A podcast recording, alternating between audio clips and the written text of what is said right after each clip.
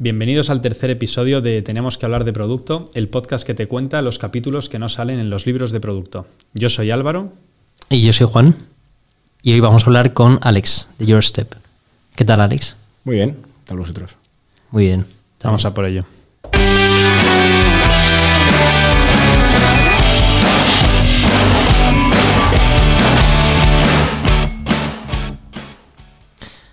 Em, para empezar, Alex, ¿qué tal si nos cuentas un poco de dónde surge la idea de Your Step? Claro, os cuento un poco. O sea, Your Step ahora mismo es una aplicación de productividad para estudiantes universitarios y nace un poco de, de la idea cuando llegas a la universidad por primera vez y estás perdidísimo y no tienes una aplicación, una plataforma que te ayude a organizarte. ¿no? Entonces, eh, sé de lo que me hablas. pues mi socio, que fue al final Bernardo el que se le ocurrió la idea, se fue a estudiar a Inglaterra y encima, aparte de llegar a un sitio nuevo, llegó a ciudad nueva con gente nueva. Entonces llegó además a una universidad con un campus que le ofrecía un montón de cosas y no tenía absolutamente ni idea de cómo acceder a ellas. Y bueno, va, acaba la universidad eh, y se le ocurre la idea de montar una aplicación que ayude ¿no? a unir esa vida personal universitaria centrada en la organización. Y bueno, pues así nace el proyecto. Qué bueno. ¿Y empezasteis desde el principio yendo a por universitarios? Eh, sí y no. La, versión corta, ¿no? O sea, es que no, porque los primeros clientes que tuvimos fue a, colegios, pero esto venía porque la idea estaba muy centrada en un B2B, ¿no? en una venta hacia universidades, pero nunca queríamos empezar, lanzarnos, ¿no? empezar el proyecto y a desarrollarlo, si no teníamos una universidad que respaldara y que pudiéramos eh, desarrollar todo el producto con, ellos. ¿Qué pasa? Al final las universidades, sobre todo las privadas, a las que tienes acceso a hacer este tipo de pilotos, funcionan como empresas enormes. O sea, aquí en Madrid, pues sí, que comillas, todas estas universidades, cuando se lo proponíamos, siempre nos mandaban a alguien más arriba, alguien más arriba, alguien más arriba, y al final lo tienen que aprobar un, consejo. Nadie nos decía un sí. Entonces ahí nos atascamos mucho y nos dieron la idea de pivotarlo hacia colegios, nos preguntaron si el modelo también valía y la hipótesis valía, nosotros pensamos que sí y, empezamos a desarrollarlo con un colegio en, Córdoba. Qué bueno. Primer cliente B2B. Porque el ciclo de ventas es más corto. Entonces. Bueno, sí. ¿Mucho más corto? Mucho más corto. ¿Cuánto tiempo estamos hablando? El ciclo de ventas en, un colegio es hablar con el director. Joder, nada que ver. Claro, o sea, si tienes acceso al director, que muchas veces en colegios mucho más grandes no es, no es fácil, pero siempre tienes, o sea, el contacto de cualquier persona dentro del colegio tiene acceso al director. Entonces, el director es el que manda. si el director te dice que sí, eso va así. Luego también está el problema ¿no? de que la toma de decisiones del, aunque el ciclo de ventas sea más eh, corto, eh, la toma de decisiones es mucho más larga, porque el director te dice que sí, pero los directores de colegio muchas veces son profesores o exprofesores, que el tema de la gestión y el tema de cómo gestionar una empresa, muchas veces se les hace más bola porque están más centrados en poder, eh, en hacer que el colegio funcione, que no es una tarea fácil.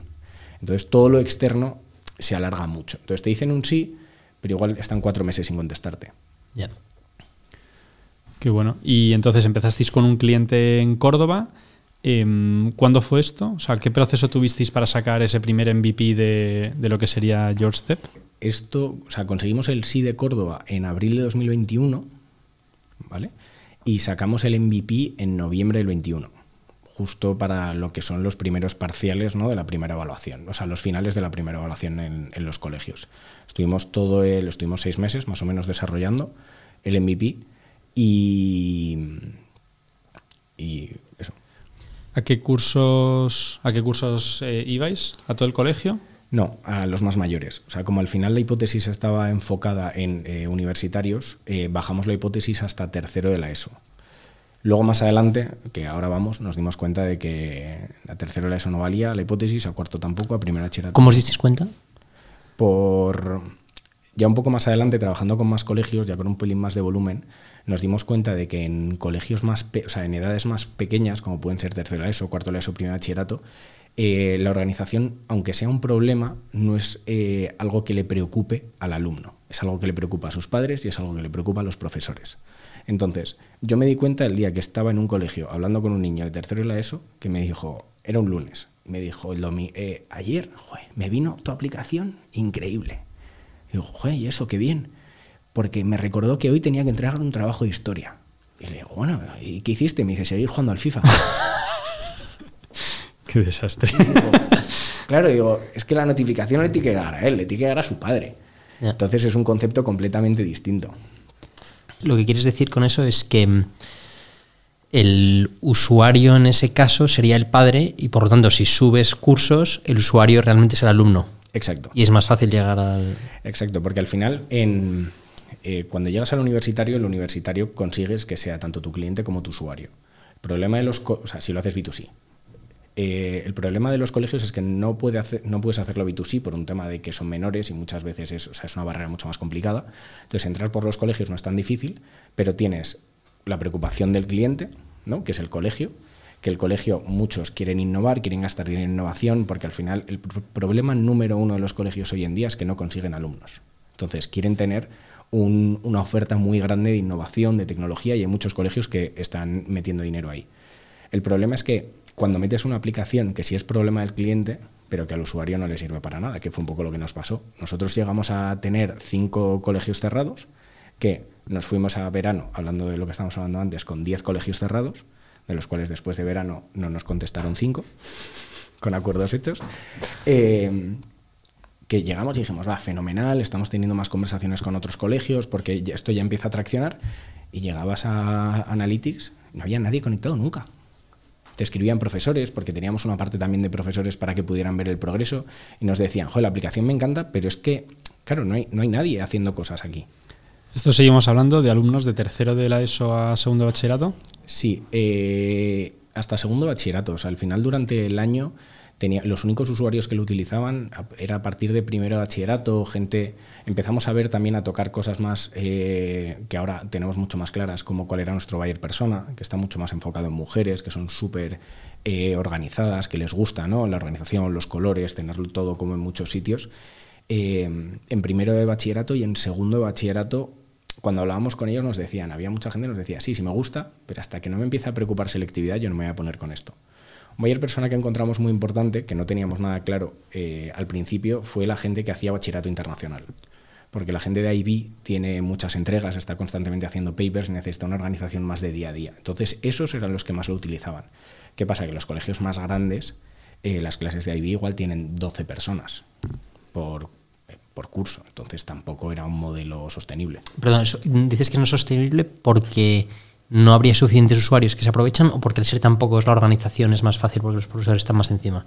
No, lo, decía porque no es, eh, si al final nosotros se lo vendemos a los colegios como que es una herramienta para, para alumnos de IB, eh, es muy poca masa para luego pagar por alumno en realidad, que era un poco lo que nosotros proponíamos.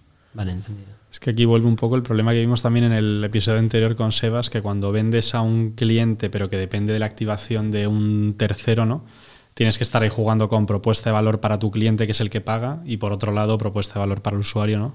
que lo utilice y que le saque esa rentabilidad que está buscando tu cliente directo. Completamente. Para mí es una de las cosas más difíciles que hay. O sea, en, en lo tenéis también un poco así, y me parece un challenge brutal para las startups que tienen distinto buyer y distinto user.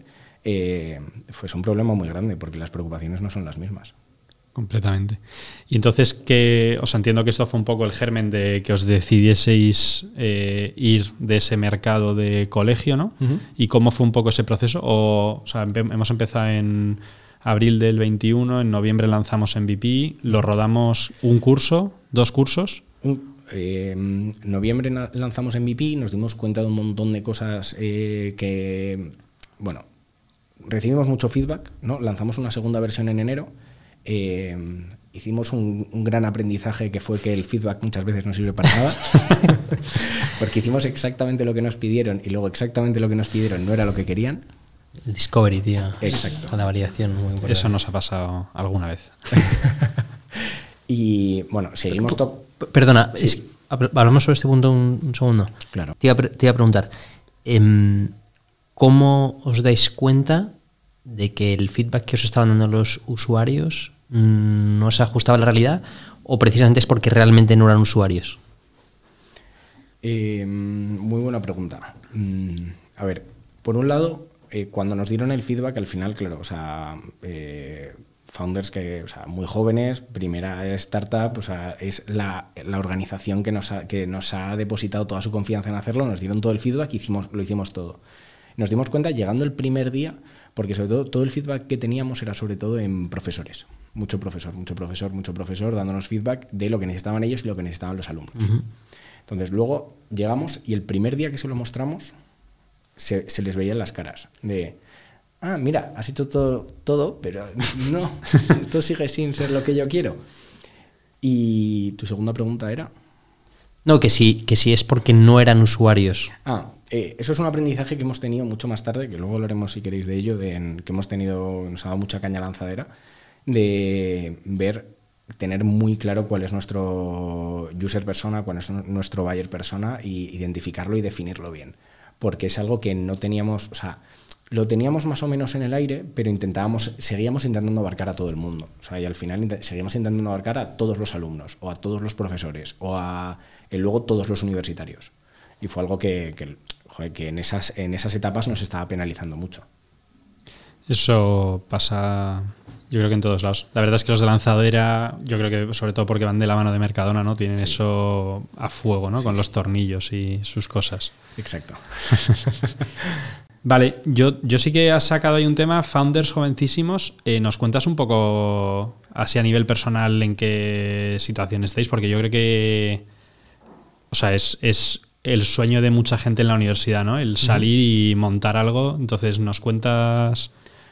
Sí, o sea, a ver, somos tres, o sea, somos tres founders, ¿no? Eh, un CTO, un perfil muy, muy, muy técnico, que es Rodrigo, que nunca sabré cómo el CEO Bernardo le engañó para, para juntarse con nosotros. Eh, luego está Bernardo, que es el CEO, que es un poco el que nos juntó a los tres y es el que tuvo la idea, que estudió economía en, en Londres.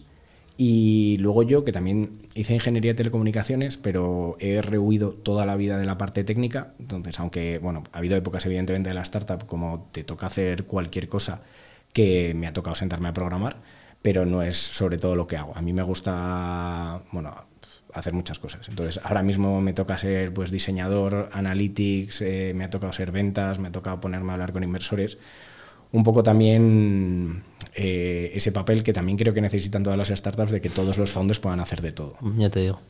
Qué bueno, súper guay.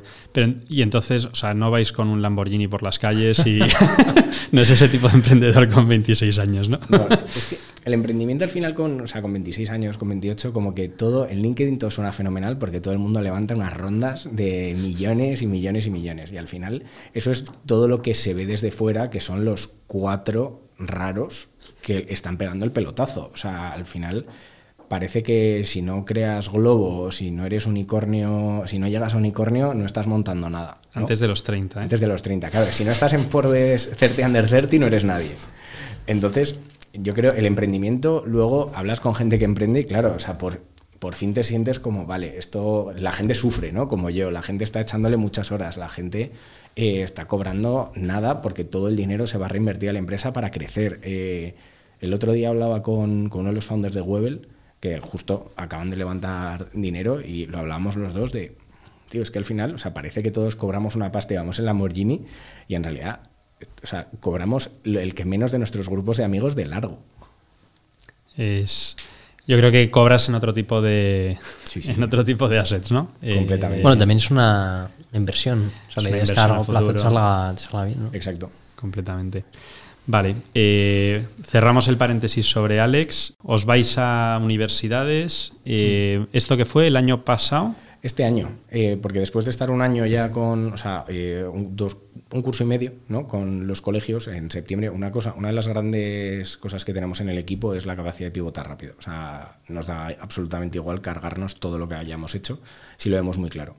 Entonces, en diciembre, después de la conversación con el niño, este que, os contaba antes, eh, dijimos, "Tío, esto no tiene ningún sentido. Vamos a volver a donde creíamos que estaba, eh, tenemos algo de dinero para intentarlo. eh, vamos a intentar reubicarlo a universitarios y vamos a intentar hacerlo en B2C, ya está, no pasa nada, vamos directos a por el universitario. Y en febrero de este año empezamos ya a hablar con universitarios, a partir de diciembre empezamos a montar un MVP otra vez de una app móvil porque antes estaba todo en web, porque al final todos los colegios lo que pueden utilizar en clase y lo que les llevan a casa, Mm. ahora todos les dan un iPad o un Chromebook. Entonces no podía ser una app móvil, porque luego los padres para estudiar le quitan el móvil al niño. Entonces teníamos que cambiar el concepto por completo. Y empezamos a hablar con muchos estudiantes, mucho, mucha gente, y sacamos un MVP en abril, más o menos, y estuvimos ahí los meses... Abril de- del 22. Abril del 23. Ah, del 23. Sí, sí, este año ya. En abril del 22 seguíamos con los colegios hasta diciembre del 22. Y en abril del 23 lanzamos un, un MVP de app que, bueno, claro, hasta el 15 de julio, que están las universidades con las recuperaciones más largas. Y bueno, conseguimos eh, darnos cuenta de una cosa muy importante, que es que habíamos, conseguimos por fin validar el problema, no la solución. ¿Cuál era el problema? Eh, la organización de los estudiantes universitarios, que la gente llega a la universidad y no tiene una herramienta que le ayude a organizarse. Y tiene ese pain, ¿no? Y tienen ese pain, efectivamente. Porque los, los chavales de los colegios no tienen el pain. Correcto. el chaval del colegio no tiene el pain, el pain y el universitario sí. Entonces validamos con, una, con la aplicación que hicimos, con el MVP el problema, no validamos la solución porque el producto no tenía, o sea, no era lo que necesitaban y, y lo, y lo veíamos en los datos, o sea, conseguimos en pues, cuatro meses, o sea, no sé si eran 6.000, 8.000 descargas, eh, pero es que reteníamos o sea, un 15% de la gente. Entonces, o sea, eso le veíamos un problema, vale, la gente veía la propuesta de valor, decía que guay, se la descargaba. Eso es la primera versión, ¿no? Sí, la primera versión. Lanzar esa primera versión, ¿validasteis con prototipos? ¿Con Vale. Eh, gente aleatoria? prototipado. Eh, muy fan del prototipado después de esa primera versión. la cosa también es que el, el tema del, del diseño y del producto es algo que ha ido creciendo también mucho en, en- en mí. eh, que yo o sea, pasé de repente a no haber tocado diseño ni producto en mi vida a tener que ser el diseñador ¿no? de, de toda la startup. Entonces, pues sí, después de un año y medio, pues sé utilizar Figma. Y sé utilizar y sé coger conceptos y ya vamos teniendo un, eh, un- una estrategia mucho más grande ahí.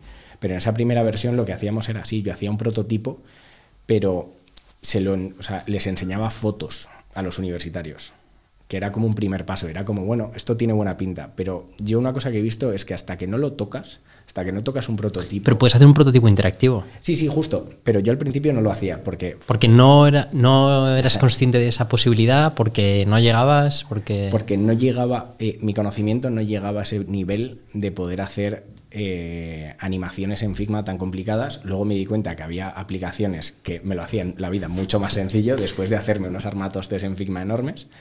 Eh, pero, pero sí, ahí como, o sea, no me daba, se me hacía como demasiado. Y, y entonces quieres decir que al hacer el release de esa primera versión, ese primer MVP, sí que los usuarios pudieron interactuar con algo Exacto. que fue lo que te posibilitó tener ese feedback real, ¿no? Eso es, sí, o sea, una de las, también uno de los aprendizajes que vimos en el colegio es que cuanto antes tengamos cosas, antes las vamos a sacar. O sea, acabamos de sacar, por ejemplo, una primera versión eh, en, en Lanzadera, no me acuerdo quién, nos dijo un- una cosa que a mí se me quedó, que era como Wallapop eh, metía botones que no hacían nada para ver si se clicaban. Y era como, no, una nueva, una nueva funcionalidad de la leche, un botón. Esto no hace nada. Y luego, venga, ven- la gente venga a darle el botón. O una landing page, coming Exacto. soon. Com- ese coming soon, es que funciona, al final se hace, se hace un poco por eso y, y es algo que hemos ido haciendo y hemos em- empezado a aprender de que cuanto antes tengamos las cosas, siempre va a haber bugs, o sea, siempre va a haber problemas. O sea, yo es una cosa que repito al equipo todos los días. De, vamos a ver, somos cinco, no tenemos eh, un equipo de QA. Digo, o sea, Apple lanza iOS 17 y está petado a bugs. y tienen 200 desarrolladores. La beta. Es una buena, es una buena Y se pasan seis meses de beta, pero Sí. cuando la, la- la lanzan, sigue con bugs. Entonces, joder, si Apple tiene bugs, pues, pues yo también. Quiero ser como Apple, ¿no? Em, ya que, o sea, creo que estamos entrando muy, muy natural en el tema. O sea, ¿cómo hacéis producto en Your Step? Acabas de comentar que sois cinco. Em, ¿Todos hacéis desarrollo, producto, marketing? Eh, ¿Cómo os- Em, tenéis desarrollo interno? ¿Externalizáis? Eh, ¿O el- si ha habido cambios en eso? Vale, te cuento un poco también con los cambios, porque cuando empezamos a desarrollar el MVP con colegios, externalizamos el desarrollo. Porque teníamos, o sea, el CTO eh, estaba también con otra startup, entonces estaba a tiempo parcial. eh, contratamos una, externalizamos el, el desarrollo en los desarrolladores en la India y supervisábamos entre los dos todo el proyecto. Eh, yo no lo volvería a hacer. No salió del todo mal, la verdad. O sea, conseguimos entendernos muy bien y seguimos teniendo muy buena, muy buena relación con ellos, pero no lo repetiría. O sea, siempre lo interna. eh, ¿No lo repetirías ahora o no repetirías si volvieses a lanzar algo y estuvieses en ese mismo instante? Las dos. Vale. Porque creo que cosas más sencillas, hechas desde casa eh, y yendo más poco a poco, eh, salen mejor. Porque tú cuando exter- o sea, yo cuando externalizamos el, el proyecto, era un proyecto enorme de seis meses. Y claro, no puedes estar lanzando cositas, eh, corrigiendo cosas rápido, de uy, se nos ha colado esto. Eh, la barrera del idioma era horrible porque al final ellos nos programaban todo en inglés, pero la parte, eh, la parte de inglés estaba o sea, llena de faltas de ortografía, pero también había que traducirla al español. Eh, fue un, buen melón. Qué curioso, porque justo lo que estaba pensando antes, cuando estabas diciendo lo que tardasteis en sacar el MVP, estaba pensando que era mucho tiempo. ¿Esto fue uno de los motivos por los cuales se tardó tanto? Sí, sí, sí. ¿Te puedo preguntar cuánto costó? Uf, mucho dinero. Sí. Sí, mucho dinero. Internalizar también es caro, ¿eh? Pero es verdad que en seis meses llegas a otro sitio distinto que si disparas y esperas a ver dónde llega eso. Sí, porque luego además yo creo que cuando eh, externalizas tienes la sensación constante de que puedes estar encima todo el rato y es algo que es mentira. Y luego tienes la sensación de que joder, te, te han puesto ahí una persona, un product manager o un project manager que no está haciendo nada. Tienes esa sensación constante de, Dios, o sea, yo, eh, yo veía a Jira y decía, pero esto, es- que se, eso- esto se tiene que mover más rápido, o sea, no, no- ¿por qué se está tardando tanto? Y es al final porque no lo tienes dentro y no tienen, no tienen tu cultura, el proyecto al final es un proyecto que, bueno, que les ha llegado, ¿no? Eh, ellos trabajan para otra empresa y yo creo que con la mitad o con un tercio de las personas interno es caro también de- tener desarrolladores y evidentemente eh, todo el que está en startup contratar un desarrollador es difícil y caro, pero creo que vale la pena. Qué buena, qué buena. Em, Ah, producto. Sí, sí, en general. El producto ahora, o sea, desde el principio, producto y tecnología estaban de la mano, siempre han estado de la mano. Siempre todas las reuniones de producto han ido con to- todos los desarrolladores que han pasado. Hemos tenido todos los días una daily para hablar tanto de cómo, se, o sea, cómo va el roadmap a nivel técnico, pero cómo va también el roadmap a nivel de producto. Y es algo que desde el día uno hemos tenido muy claro que tienen que ir muy de la mano, porque hay muchas cosas que, joder, eh, entre los tres socios al final tenemos ahí una armonía, porque Rodrigo tiene un perfil muy, muy técnico, pero tiene muy buen ojo en el diseño. Eh, yo tengo esas dos caras también. Bernardo tiene toda la parte de producto soñador, que al final va viendo cosas y está todo el día pensando en producto y en funcionalidades nuevas, pero tiene que haber alguien que le pare los, los pies en cuanto a desarrollos, por tiempos y por cosas locas, pero también tiene que haber alguien que también estoy yo que le apoye en cosas que se, que se pueden sacar. Entonces siempre hemos tenido esa armonía los tres de hablar siempre mucho de producto, mucho de, joder, vamos a, y muy basado, muy, muy basado siempre en analytics. Siempre. De ver, de, vale, esto lo estamos haciendo ¿por qué? Y qué es lo que, esperamos, ¿no? Eh, con esto que estamos sacando. Y yo creo que esas dos preguntas siempre son de, vale, esto estaría guay, vale, esto estaría guay, ¿por qué? Porque lo has visto dónde, con quién has hablado. ¿Has hablado con una persona? No me vale. Ese error ya lo hemos hecho en el pasado. No, es que no sé quién me ha pedido que metamos eh, notas de los exámenes. Es que claro, ahí encima eh, habéis hecho un cambio súper gordo, ¿no? Porque cuando tú priorizas en B2B, eh, sobre todo si tienes cinco colegios, si cinco personas te dicen ponme notas, pues es que es imposible no poner notas dentro de la aplicación, ¿no? Te lo han pedido todos tus clientes. Claro, me han pedido el 100. Y encima cuando tienes dos clientes, más fácil aún, ¿no? El 100% de mis clientes. Pero ahora que habéis cambiado a B2C, claro, se complica muchísimo más el, el proceso porque seguro que os llegan peticiones de usuarios, ¿no? Que no que ignoráis. Sí, uno de los pains más grandes que tuvimos fue contactar con los usuarios, porque nosotros, el- claro, tenemos el correo, ¿En el cole o en la uni? la uni. En el cole íbamos al cole directamente, o sea, y nos metíamos en las clases a preguntar. O sea, llegábamos, cogíamos, o sea, hablábamos con, la con los subdirectores o con los directores y podemos pasar, sí, sí, molestar a quien queráis.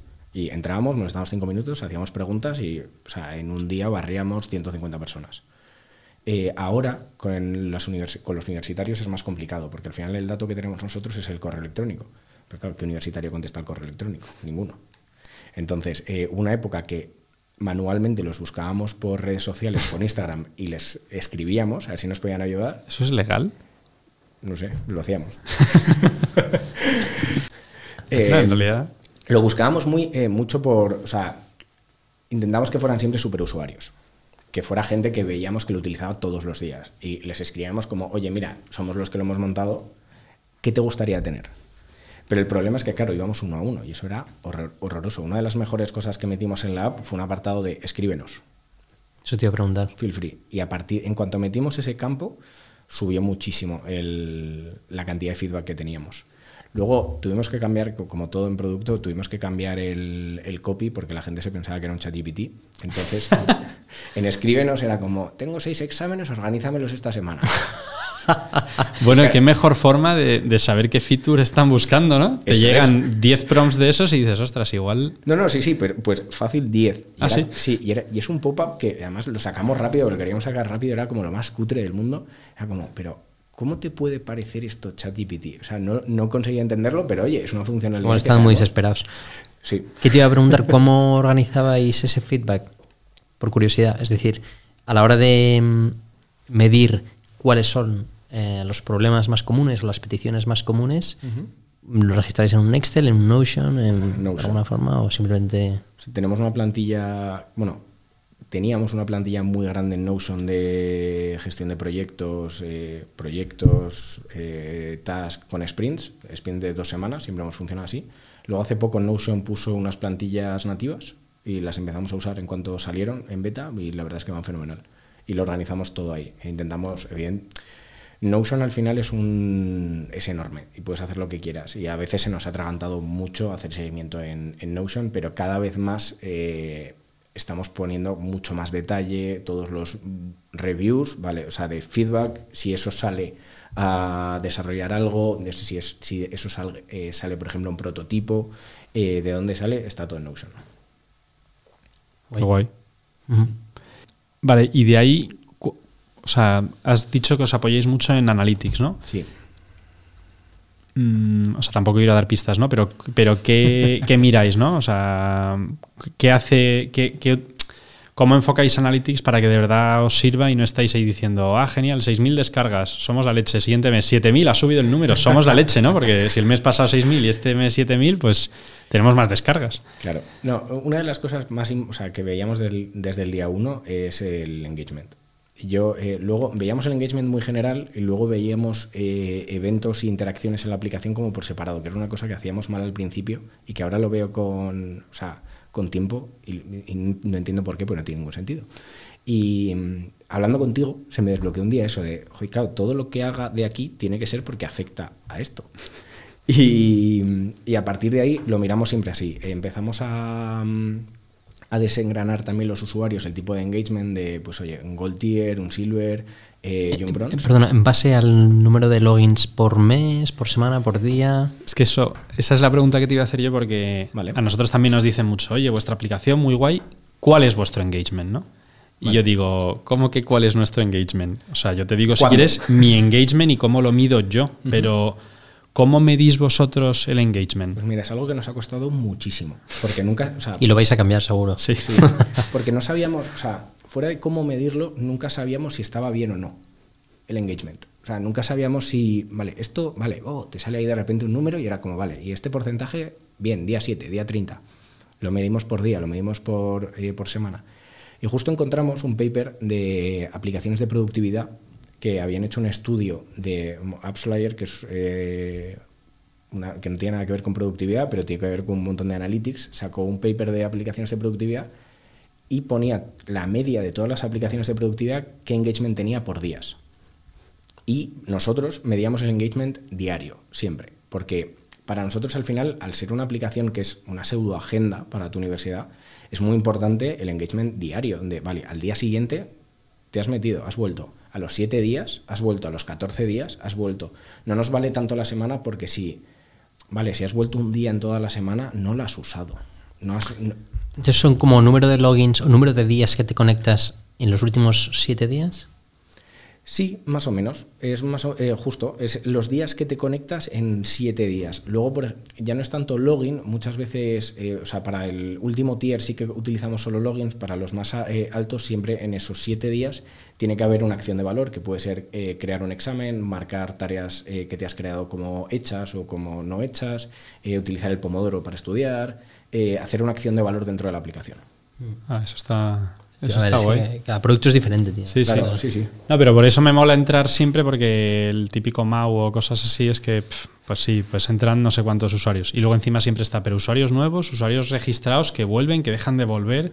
Y dices, ostras, ostras, ostras. ¿Qué, qué es usuario activo? Pues Claro. Depende. Siempre hay un asterisco. Sí, sí, sí. Cuando... Sí, el sí. problema es cuando no lo hay. Y ahora que vais en B2C, ¿cómo hacéis todo el tema de adquisición de usuarios? ¿Hacéis Vale. paid? ¿Hacéis, yo La, qué sé? La adquisición de usuarios hasta toda la primera parte, eh, de abril a, o sea, ese primer MVP, de abril a julio, pongamos, eh, hicimos mucho, mu- mucho presencial. Íbamos a la puerta de la uni a repartir flyers, a muerte. Guerrilla total, ¿eh? Guerrilla, pero a muerte. O sea, me he comido el metro de CIU. O sea, poca gente se me ha escapado que nada saca un flyer. De la gente que se iba en Renfe en, en la autónoma, igual, la puerta de comillas. Eh, ¿Dónde tenéis más éxito? En CIU, CIU Universitaria, sin lugar a duda. ¿Alguna carrera en concreto? Eh, pf, medicina, te diría, lo que más. Medicina, o sea, todo lo que era salud, porque al final salían mucho eh, de la puerta. Luego, viéndolo con tiempo, nos dimos cuenta de que, claro, o sea, medicina encaja un, un montón con nuestro buyer persona, que es mujer organizada entre segundo y cuarto de carrera. Ahora estamos viendo, por ejemplo, mucha gente estudiando el MIR. Ahora tiene sentido. Antes Y con mucho que estudiar, ¿no? Sí, exacto. Antes era como, bueno, medicina. Y hacíamos mucha, mucha guerrilla. El y llevamos un poco el mindset de hacer cosas que no son escalables, ¿no? Al principio. Que es un mindset de, tío, tienes que empezar por algún sitio. O sea, tampoco tenemos una pasta enorme para quemar de repente en paid. No tenemos ni idea. Pero entonces vamos a hacer esto. Y para esa prueba nos sirvió mucho. Luego llegamos a verano, eh, empezamos a desarrollar toda la nueva versión que hemos sacado en, septiembre eh, y empezamos a pensar, bueno, cómo hacer una adquisición ya un pelín más escalable. Y hablábamos con un montón de gente, pues eh, hay ideas por todos lados de eventos, de seguir haciendo guerrilla, de hacer paid, de trabajar con influencers, etcétera. Entonces en verano fuimos haciendo un par de pruebas en Latinoamérica que no funcionaron mucho, luego si no expando. Eh, y llegamos a septiembre con una adquisición más o menos bien, con mucha guerrilla, porque además estábamos en Valencia, nos íbamos a la universidad, tenemos una universidad al lado que se dem, dábamos flyers, empezamos a trabajar un poquito más las, las redes sociales, el boca a boca nos funcionaba un poco, pero nos estancamos mucho y no conseguíamos, empezamos a hacer paid, tampoco subía. Y además teníamos un CAC eh, altísimo, o sea, y no conseguíamos bajarlo. Que es altísimo. Eh, hemos tenido, hemos tenido una, una campaña de TikTok que estuvo un CAC de 10 euros descarga, Ostras. que claro, no era usuario que pagaba. Entonces, No, no, eso- claro, claro. Eso, ah, es eso, fue horroroso.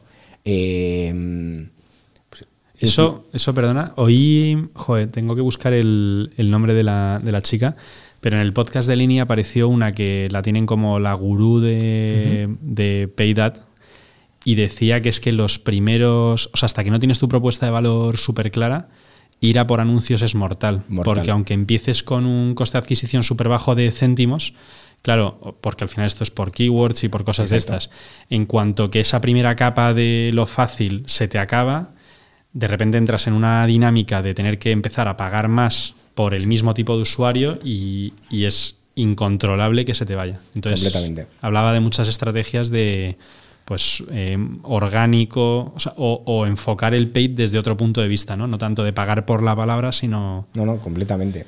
Nosotros una de las cosas que sacamos es sobre todo, yo eh, le daba muchas vueltas constantemente a... Yo no quería hacer paid, porque mm, tenía la sensación de que el universitario, eh, generación Z incluso ya las siguientes, que están hartos de ver anuncios. Están hartos de ver anuncios. Si están en TikTok, quieren ver un TikTok. En cuanto ven un anuncio, o sea, se lo pasan rapidísimo. Están en Instagram, se lo van a comer. Entonces, le estuvimos dando vueltas a la estrategia de, vale, ¿dónde podemos hacer paid? O qué porque también lo de los influencers metiéndoles o sea, un anuncio se nota tanto cuando son un productos pagados que tampoco. O sea, o, o te vas a por un influencer muy grande que tiene una audiencia que se cree lo que recomienda, o tampoco nos gustaba. Entonces, hicimos dos cosas. La primera fue encontrar canales que eh, no fueran los comunes, que no fueran ni Twitter, ni Instagram, ni TikTok. Por ejemplo. Ahora, ahora mismo hacemos paid en dos sitios. Hacemos en el App Store, en el, en- en el Search, Ojo. Claro. porque en productividad hay mucha gente buscando eh, organización, calendario universidad. La que has dicho antes de Pomodoro, Pomodoro es. bueno, Pomodoro cada día, ese keyword cada día es más caro. claro. Pero, porque además lo vemos, o sea, el keyword no para de subir y digo, o sea, por favor, no, que con lo barato que está ahora mismo es una maravilla. Y luego la segunda eh, es Pinterest. Ah, sí. Sí, Pinterest hace no mucho empezó a sacar anuncios, empezó a sacar ads. Y para, noso- para nuestro usuario es perfecto, porque nuestro buyer es mujer que le encanta lo aesthetic, que es organizada y que es joven. Entonces se mete en Pinterest a eh, ver cosas que le inspiren. ¿no? Y ver y encontrar nuevas cosas. Porque al final Pinterest, eh, hablando con ellos, nos decían, es que Pinterest no es una red social, Pinterest es un buscador. Pinterest funciona como un buscador. La gente va a buscar eh, aesthetic noche, eh, ropa de mode- eh, modelos. eh, ¿Y entonces qué sea. buscan para encontrar Your Step? Eh, calendario molón. Sí, Sí. hay un montón de plantillas de calendarios, plantillas de organización, muchísimas cosas de esas. ¿Usáis Pinterest? No, soy muy poco Z. No, no, cero. O sea, yo, vamos, o sea, mira que yo o sea, soy una persona que toda la vida, o sea, he probado mil aplicaciones de productividad, o sea, en el ordenador tengo tres calendarios distintos eh, y los voy probando, en el móvil igual, me encanta probar nuevas aplicaciones y, y Pinterest nunca lo había usado ¿Cómo se os ocurrió esa idea? por unas amigas de lanzadera que nos dijeron, oye, no sa- porque tenían también un buyer muy de aesthetic, eh, son unas amigas que se dedican un poco también a todo el tema de la salud, eh, de las mujeres y demás, y habían encontrado un Pinterest y les estaba yendo muy bien. Y nos dijo, oye, probadlo.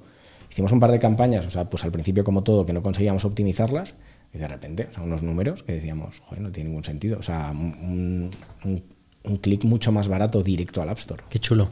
¿Y, y esta información del tipo de, de usuario la tenéis eh, a modo cualitativo porque os habéis pateado esas universidades o durante el onboarding le preguntáis algunos datos al usuario? cualitativo, puro y duro. Y luego, o sea, hubo un ejercicio en, en verano, de que al final en verano todos los universitarios están de vacaciones y nadie tocaba la aplicación, de ver un poco bien en la base de datos qué tipo de usuario teníamos. Y es que, o sea, no parabas de bajar y bajar y bajar y bajar y bajar y eran eh, niñas de entre 19 y 23 años. O sea, seguías bajando y de repente había Antonio.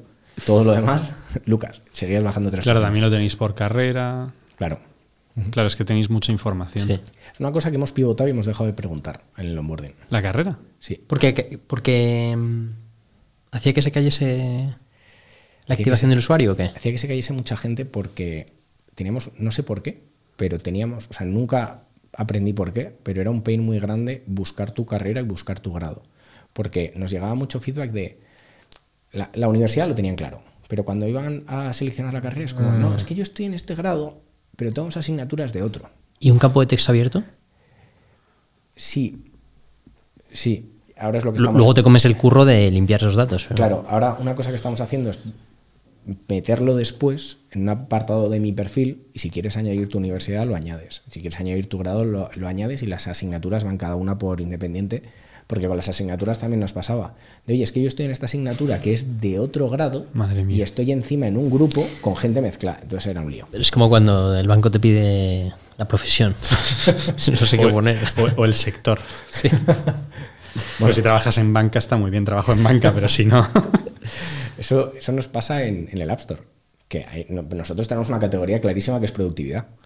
Y por encima de nosotros está clave PIN, eh, todo lo que es fir- firmas electrónicas del Estado, Ostras. eh, todas las de AI, ChatGPT y tal. Con lo cual, o sea, subir en el App Store es horrible porque dices, oye, tío, ¿cómo, cómo no subo? Y de repente ves justo por encima, clave PIN, productividad.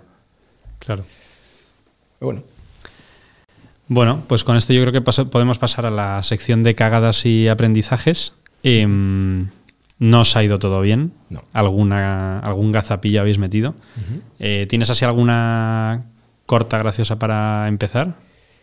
Eh, es que ha habido muchas y hemos hablado de varias. Hablado- Eh, está la de- para mí, externalizar el, el primer desarrollo con los indios fue una buena cagada. Eh, no mirar el buyer persona fue una muy buena cagada. Estábamos hablando antes, por ejemplo, de hacer las pruebas en LATAM de Paid estuvo muy bien, fue como, guau, en julio y agosto no hay nadie conectado en España, pero en Latinoamérica y en México están de exámenes, vamos a hacer pruebas, hacerlas y luego darnos cuenta, ya, pero si es que si el usuario no tiene nada que ver el de España y el de México, entonces, ¿cómo vamos a...? O sea, durante mm, meternos en colegios también creo que fue una de las mayores cagadas. Nos dio muchísimos aprendizajes, muchísimos, pero creo que el pivote en su día hubiera sido mejor de B2B a B2C, aunque hubiera sido, o sea, un miedo, que no lo hicimos por miedo puro, porque al final estábamos empezando una empresa y queríamos desarrollar eso con alguien. Tenía, pero teníais financiación para desarrollarla. Sí. Vale, vale. Teníamos una financiación que hasta que no cerráramos a alguien con el que desarrollarlo, un potencial cliente, no nos iba a entrar el dinero. Ah, o sea que no podríais haber ido B2C. Yo creo que lo podríamos haber vendido. Ya. O sea, porque luego cuando pivotamos, bueno, he de decir que pivotamos un poco sin preguntar y dijimos, va, pivotamos rápido y pedimos antes perdón que permiso, porque... La clave. Eso funciona. y luego estaban todos contentos. Así que, Y relacionado con esto, ¿monetizáis ahora de alguna manera? O sea, Sí, la le- tenemos ahora eh, suscripciones para un plan pro, que mm, al plan premium, básicamente, eh, le hemos dado muchas vueltas porque estuvimos viendo un poco las... es jodido el tema. Es jodido, porque nunca sabes cómo... eh, estuvimos hablando con una persona en lanzadera que, que tienen de producto muy buena y nos lo, puso, o sea, nos lo puso muy fácil. Nos dijo, a ver, hay planes premium para ir a joder al usuario, que básicamente cada vez que quiere hacer una acción es como, ah, premium. Pero lo puede ver, entonces es como todo el rato mantequilla, en plan de, ah. Y luego hay una parte premium, eh, que es hacer tu suscripción premium para usuarios premium. ¿Qué quiere decir esto? Usuarios que son super usuarios de la aplicación, que quieren ir más allá, darles esa posibilidad de ser pro. ¿no? Entonces, optamos por esa parte, que de primeras monetizas menos, pero tienes más engagement porque tu free tiene mucho valor y no molesta. No molesta. Simplemente cuando quieres, cuando ya la estás usando y quieres ir un poco más allá, haces como, anda, y mm, una de las cosas que antes eh, también hablábamos de adquisición, una de las cosas que más nos ha servido es que hemos metido el, un referral program. Que todas estas funcionalidades que a veces las lanzamos de esto va a funcionar y a veces no funciona, pues estas no- nos ha funcionado. Es básicamente si invitas a cinco amigos, tienes eh, la versión premium gratis, de por vida. Ah, de por vida. Por vida. De por vida. Porque estoy- eh, la lanzamos en un momento de que realmente, si pensamos en la empresa, a día de hoy, ¿qué necesitamos? Usuarios. ¿Queremos facturar muchísimo ahora? No, No es el momento, ¿no? No es el momento. No es el momento. Y que un tío, cualquiera, tenga de por vida la versión gratuita, uf, tampoco te va a cambiar. No me va a cambiar nada. Bueno, es que de hecho yo lo estaba pensando, claro, al final es de lo que paga uno, un 20% lo descuentas, que como coste de ventas en B2B no es nada. O sea, como coste de adquisición al cliente, un 20% de tu, de tu gross margin, no, de, de encima de todo, De todo, claro. eh, es la pera. O sea, es menos del gross margin incluso. Sí. Entonces, como que lo, lo vimos muy claro de "Pff, tampoco estamos dando tanto y es algo que engancha mucho porque llegas, o sea, entras y es como invita a cinco amigos y tienes el pro gratis de por vida. ¡Wow! O sea, también te recuerda un poco a una estafa de estas Ponzi, ¿no? Pero bueno, siempre tenía que acabar al- pagando a alguien, Pagando ¿no? a alguien, Entonces, exacto. Nos pasó que la primera semana no funcionaba. bueno, es que tar- tarda tiempo en... Sí, la primera semana, cuando llegabas a 5, no se te activaba nada. Ah, que no funcionaba técnicamente. Uy, va. Hablando de cagadas, sí, sí. esa fue, esa sí una, hasta hace, lo resolvimos la semana pasada, pues no parábamos de llegarnos mails de, oye, llega a 5 Ah, os escribían, eso te iba a preguntar cómo os Sí, dices sí, cuenta. no, nos escribían, o sea, todos los días había 15 personas, o sea, había 15 correos de, oye, emita a 5 personas y no se me ha activado. Lo mirabas y decías, "Uf". y bueno, un problema que ya, que ya hemos resuelto a todas esas personas. Al final lo que hacíamos, lo que hacíamos era eh, revisar que lo habían completado y si lo habían completado les, les enviábamos un código para que tuvieran un mes gratis para que hasta que lo arregláramos siguieran teniendo el Pro. Entonces como que también el, el- el usuario seguía teniendo ese, eh, esa sensación de que, oye, les contestábamos rápido, les dábamos el este y de verdad vas a tener el Pro, no te preocupes.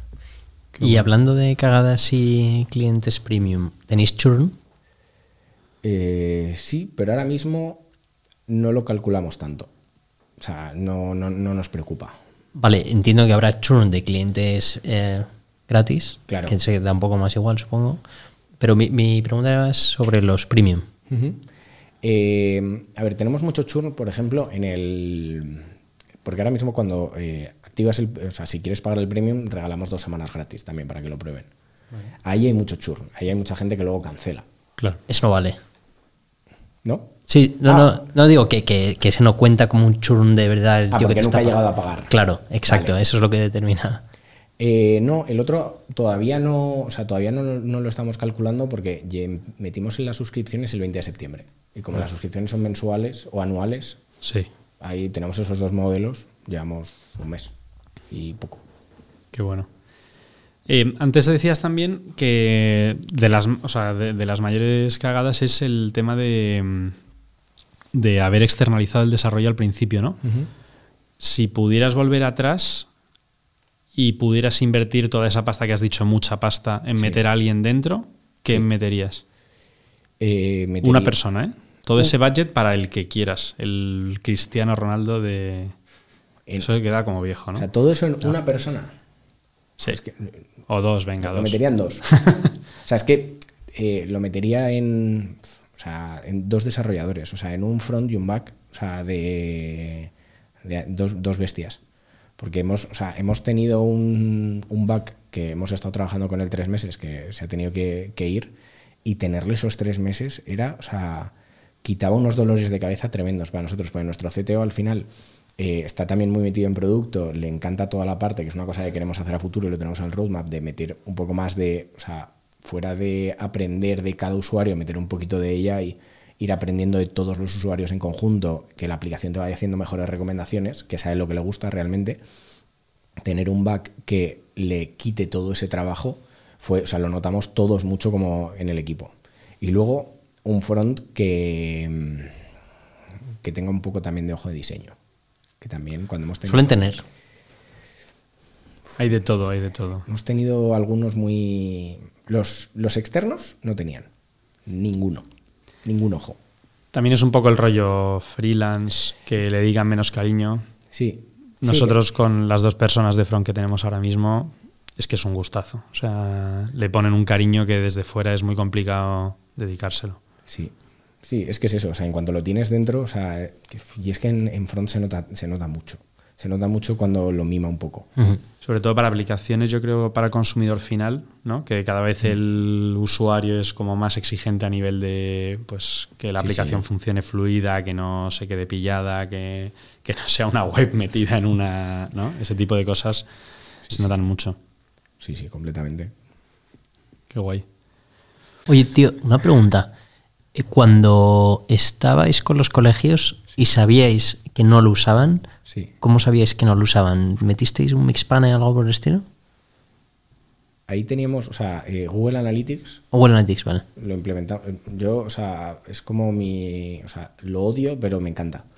Porque lo odio, porque me encantaría tener mil cosas más. Y el otro día me encantó el post de Amplitude, porque lo llevo teniendo pineado en mi. eh, en mi navegador desde hace meses, pero lo voy posponiendo para probarlo. Porque, pero lo tenemos todo en Google Analytics y lo que pasa es que es muy limitado.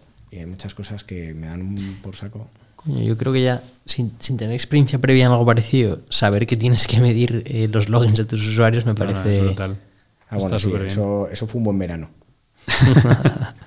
Meter todos los eventos de Google en Google Analytics, de toda la app. O es muy jodido mantener eso. Es horrible. Su amplitud tiene una cosa que está muy guay, que es que tiene como un dashboard de calidad del dato. Entonces, si no utilizas algunos eventos, como que te saltan para que te, para, como para que te los vayas limpiando y tal. Así, tipo, este evento hace mucho que no se utiliza. Hace mucho que no O- haces consultas, hace mucho que no llega. Típico que borras el botón y Sí. entonces te deja de llegar el, el Claro, evento. evento. O has borrado el botón o tu producto es una mierda. No, pero esa parte es una de las cosas que me ha molado de, de usar Amplitude, como que te incitan a no medir demasiado, ¿sabes? En plan, mide lo que es útil porque si no, no vas a encontrar valor y si no, no nos vas a renovar el Te próximo año. loco, tío. Google Analytics es mídelo todo porque si no, no lo vas a ver. Claro, es, Entonces son es, dos... es una mierda. Pues si tienes un Analytic metido en un botón, tienes un nombre para eso, quieres hacer un test A-B, le cambias el nombre y ya te ha follado el histórico. Tío, ¿sabes qué usamos nosotros que está muy guapo? Y lo usamos también en Geolink. LockRocket. Uy, va. LockRocket. Te graba la sesión del usuario. Ah, bueno, nosotros utilizamos SmartLook, Será igual, supongo. que es de Cisco. Lo que pasa que lo metimos hace un mes porque me daban 3.000 sesiones gratuitas. No, 20.000 sesiones gratuitas. Y dije, va, con los usuarios que tenemos. Y ahora que estamos creciendo, o sea, eh, ya me ha llegado el, el tope. Es que todas esas cosas acaban siendo caras. Sí, sí, carísimas. Pero aporta, tío. Sí, Sí, sí, sí, No, pero que el, el, el free tier lo tienen muy bien medido para que si te va mínimamente bien. Pero, eh, lo- pero no refresca luego. Sí, ¿no? O sea, son X- eh, X mil gratis al mes, ¿no? Sí, sí, sí, justo. Vale, vale. Lo que pasa que, claro, este mes ha sido como, vale, día 6, ya está. Ya. Sí. Sí, nosotros creo que vamos a hacer upgrade hace nada. A nosotros nos pasó con Full Story también, que te dan 100 o 1000 al mes y al principio cubres todo el mes y luego el día 6 te has quemado todo. Te has quemado Y todo, dices, sí, sí. joder, pues. Y luego además es que me, me graba sesiones, claro, de tres segundos, de Claro. gente que a nosotros nos está eh, reventando el, el pomodoro, porque lo tienes, bloqueas el móvil, entonces Mm. quita la sesión. Vuelve a entrar porque se ha metido en descanso, entonces otra sesión y no- nos va reventando. Pero bueno, De todas formas, son distintos tipos de herramientas de medir. ¿eh? Una cosa es Amplitude Mix Panel Analytics, no, sí, sí, nada que es que ver. más eventos Sí, y Quanti. y Quanti. Y lo otro es, oye, grabar la sesión y ver más cualitativo de cómo se le mueve el ratón, cómo vas a una zona de la aplicación, cómo no encuentra algo, ¿no? Eso es la pera, tío. Eso es buenísimo. eso es brutal. Cómo se vuelve loco ahí. Sí, sí. Yo tengo un plugin que es de pago, pero tiene como 5 al mes gratis en Figma, que te hace eh, mapas de calor con AI. Ah, eso está chulo. Está muy guay. Eso para, para temas de copy y tal, nosotros lo utilizamos. Eh, Ah. le plantas ahí la pantalla y de repente dices, el tío se va a leer eh, estas palabras, esta imagen, este botón. Sí. Entonces, cuando tienes algo muy cargado. es Ah, vale, vale. Sobre una imagen de una vista, Sí, Claro. te dice cuáles son las zonas calientes que va a identificar. Eso es, ¿dónde se va la atención? Oh, qué Está muy chulo. tío. Claro, entonces si tú pones un texto grande, clica, pues eh, claramente el usuario va a ver eso. Si pones un párrafo Sí, a mí para Terrible. Algunas, algunas pantallas que como que las ves como muy cargadas, pero no te, puede- no te puedes cargar nada, es como, vale, ¿a dónde quiero que se lleve la atención? Esto. Claro. Pues te lo, te lo hace muy bien. Está guay. ¿Cómo se llama? Vale, es que aquí, con todas las cosas que estás diciendo, hay un tema que yo creo que como first founders con 20 y pico años, recién salidos de la carrera, eh, o sea, tenéis ahí un hándicap muy gordo que es que como no habéis visto cómo se curran otros sitios, ni bien ni mal, porque hay veces que incluso currando mal aprendes a cómo no hacer cosas, ¿no? Os habéis tenido que chocar con, con muchas cosas que a lo mejor a Noza y a mí nos parecen fáciles, ¿no? Eh, o sea, Bueno, porque, el por prototipo, claro, lo del prototipo que decíamos antes, o sea, eh, tú, claro, cuando empezasteis esto no sabías lo que era un prototipo. No, no, ni idea. O sea, sabía, o sea, claro, sabes lo que es un poco el concepto, pero no tienes ningún, o sea, ninguna noción de ningún framework, por así decirlo, ni de producto, ni de probar cosas. O sea, eh, tienes ideas y las haces. O sea, yo una de las cosas más, más grandes, hablando, yendo a universidades, eh, hablando con gente, de decir, siempre digo lo mismo, digo, o sea, si es la primera, o sea, si es tu primer proyecto profesional, ¿no? Si no has trabajado en ningún sitio, o sea, te vas a equivocar muchísimo, porque vas a, o sea, y hay que encontrar, hay que intentar encontrar a una persona que te ayude, ¿no? Y a nosotros con el tiempo, esta persona que nos ha ayudado fue Curro, que es la persona que se encarga de producto en Lanzadera, que ha trabajado en Mercadona en producto mil años, hizo, ayudó todo el proyecto del rediseño de que todos los Mercadonas cuando entres te pienses que estás en el mismo y puedas encontrar las cosas. A nivel físico, además. A nivel físico, sí. Eso está Y guapo. Él había tenido una startup antes, entonces tiene como un perfil muy, muy curioso, es muy diseñador también. Y la primera vez que llegamos con, con todo, o sea, le enseñé que era un prototipo mal hecho, o sea, menos mal que no se metía a ver todos los frames y todo cómo estaba ordenado el Figma, porque era un desastre. Eh, me dijo, como, ¿qué es esto? Me dio dos tortazos, me dio cuatro puntos y fue como, mira, en dos semanas volvemos a hablar.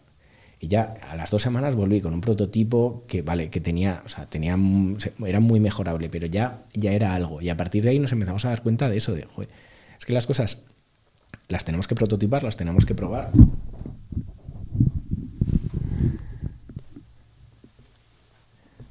Es que las cosas las tenemos que prototipar, las tenemos que probar y, hay- y tienen que seguir un ciclo que no sea simplemente se nos ha ocurrido, lo hemos hablado, nos parece buena idea, lo lanzamos. Sí, y, y- y, tío, ¿qué, qué le recomendarías, si nos escucha alguien, gracias, qué le recomendarías a alguien que nos está escuchando y está en una fase eh, similar a la tuya? Alguien que todavía no ha tenido acceso a ese curro de lanzadera.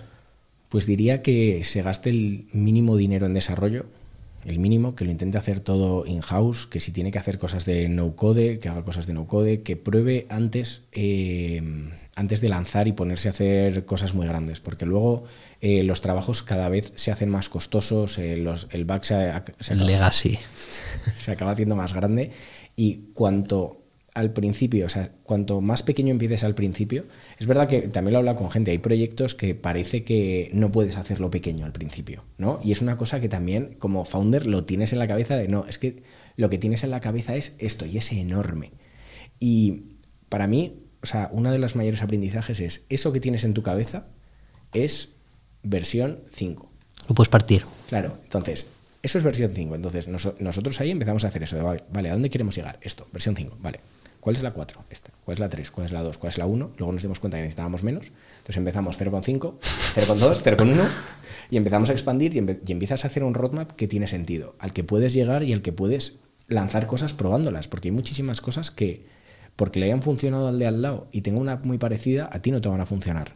Y aunque no tengan, y a alguien le ha funcionado eh, algo que no tiene nada que ver contigo, igual a ti sí te funciona. Entonces, hay que probar mucho y hay que dividirlo en cachitos pequeños.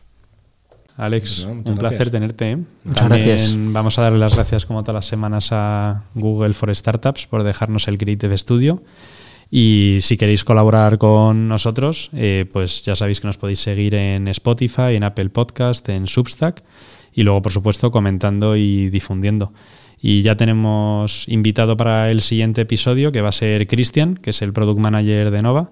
Así que, Cristian, te esperamos aquí con los brazos abiertos. Hasta luego. Música